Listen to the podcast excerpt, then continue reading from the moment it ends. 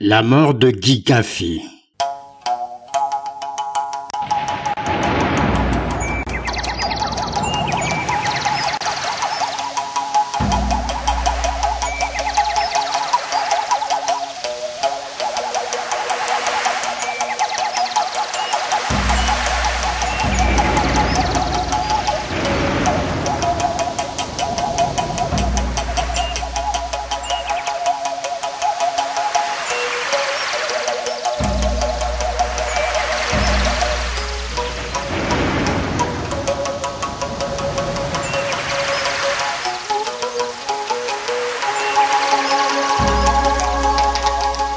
Marundo sert à boire au guerrier Gigafi.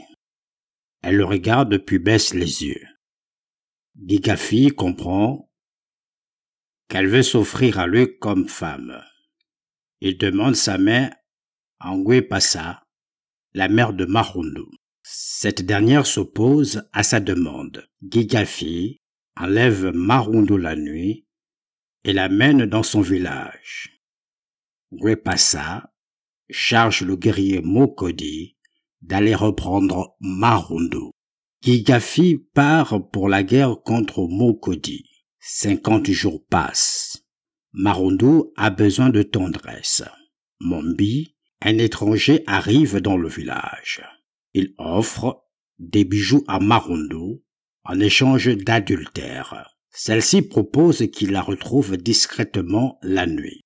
Cachée entre les cases, Bumba, la sœur de Gigafi, observe la scène. Elle révèle à Marundo qu'elle est au courant de tout. Marundo lui fait savoir qui mieux qu'une femme peut comprendre une femme. Marundo sollicite la médiation de Mbumba, car celle-ci ne rapporte rien à son frère. Gigafi revient avec ses guerriers au village. Mokobi a été écrasé. Bumba dit à Gigafi que Marundu, sa femme, n'a pas gardé les interdits et les coutumes. En réaction aux hurlements que pousse son frère, Bumba se précipite d'aller au loin. Désemparé, Marundu explique à son époux que la passion est aveugle, qu'elle a eu un moment de faiblesse mais qu'elle lui appartient tout entière.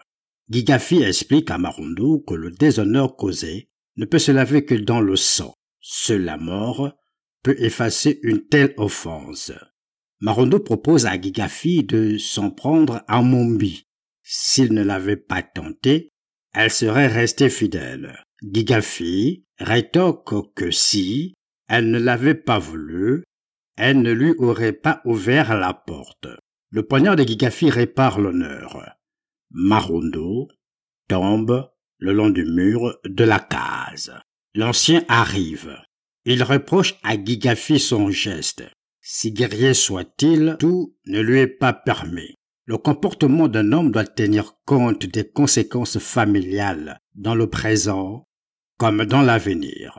Qu'il ne faut pas écouter son amour propre, l'orgueil personnel, il y a des circonstances où il ne faut pas toujours suivre la coutume, mais changer en fonction de la sagesse et de l'expérience de la vie. Gigafi s'en prend en Bumba.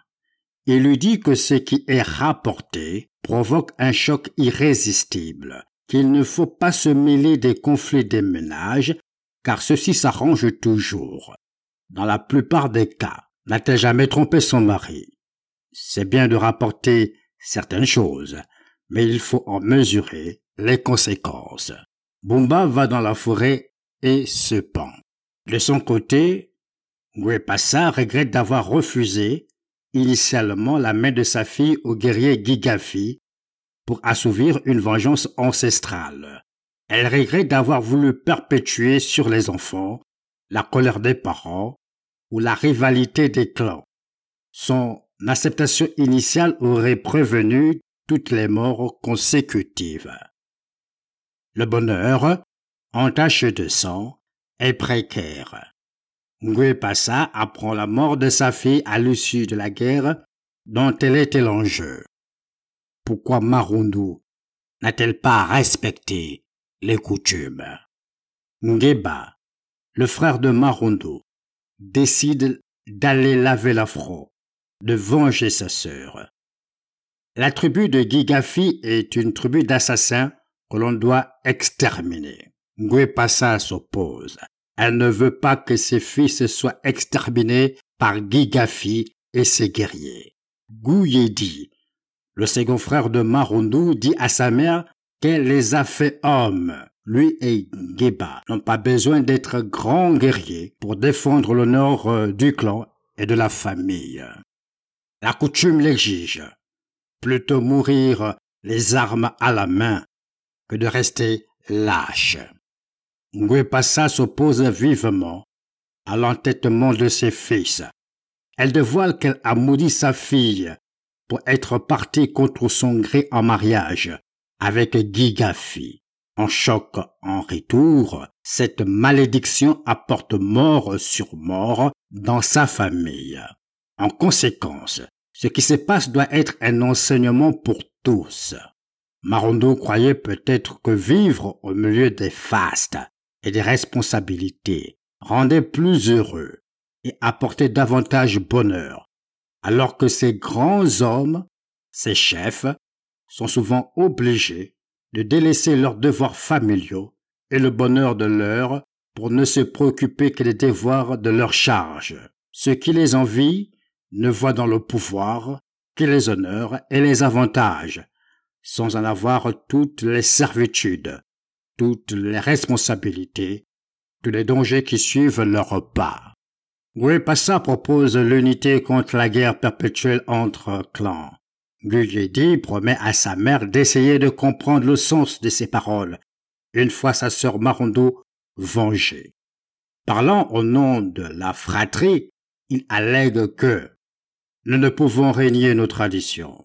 Elles ont été faites et dictées par des générations de sages, et nous ne pouvons faillir sans nous perdre dans l'esprit de ceux qui viendront après nous et sans démériter aux yeux de ceux qui nous ont légué en héritage le respect et la garde de la tradition. ça, non consentante mais compréhensive tranche. Fou que vous êtes. Vous êtes cependant mes fils, et avant votre départ pour cette funeste entreprise, je vous bénis. Au nom de vos ancêtres morts pour de causes futiles, cherchez l'accord, l'entente, la concorde entre les hommes. Telle est la force.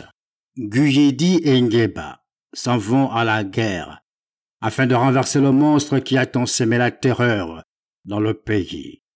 La douleur emporte Nguepassa. Ngeba, le petit des frères, déclenche le combat historique en défiant au corps à corps le redoutable et invincible guerrier Gigafi, le plus fort des forts, lâche de s'être attaqué à une femme sans défense. Pour Ngeba, le courage peut abattre la force. Gigafi demande à ces derniers de faire demi-tour avant qu'il ne soit trop tard pour lui. Qu'il profite de sa clémence. Ngeba engage le combat. Gigafi le nague par des jurons, puis lui donne un coup dans les reins. Ngeba tombe mort. Gigafi souhaite décapiter son adversaire. Guyedi surgit de derrière un arbre. Il attrape Gigafi par les pieds à l'aide d'un crochet, exécutant ainsi leur stratégie d'attaque. Gigafi est pour ainsi dire invulnérable. Il ne faut l'attaquer bien ensemble et cette attaque doit s'opérer ainsi. Toi, jeune et prompte, tu feras tout pour l'atteindre par le coup. Quant à moi, avec cette arme, je tenterai de le renverser par les pieds. Une fois à terre, il faut sans attendre lui passer l'épée à la gorge. Guyedi fait tomber à terre Gigafi. Guyedi coupe le cou de Gigafi. Vois, dit-il, où conduit l'orgueil et la défense de mauvaises causes. Guyedi seul debout devant les corps de son frère et de Gigafi se demande à quoi bon toutes ces tueries? Guedi comprend désormais les paroles de sa mère. L'ambition, la vengeance ne sont que douleur et chagrin, et où elles fleurissent, il n'y a plus que mort et amertume. Pris de remords face à son amère victoire, Guyedi projette de se donner la mort. Il tire son poignard. Il lève le bras pour se frapper. Intervient Badi. Il conseille Guyedi d'épargner sa vie. Guyedi, épargne ta vie. Sois plutôt le messager de l'enseignement de Goué Passa, à savoir qu'il faut bannir la vengeance et faire régner la paix et la concorde entre les hommes et entre les tribus. Tout ce qui se prend par la force n'entraîne que malheur.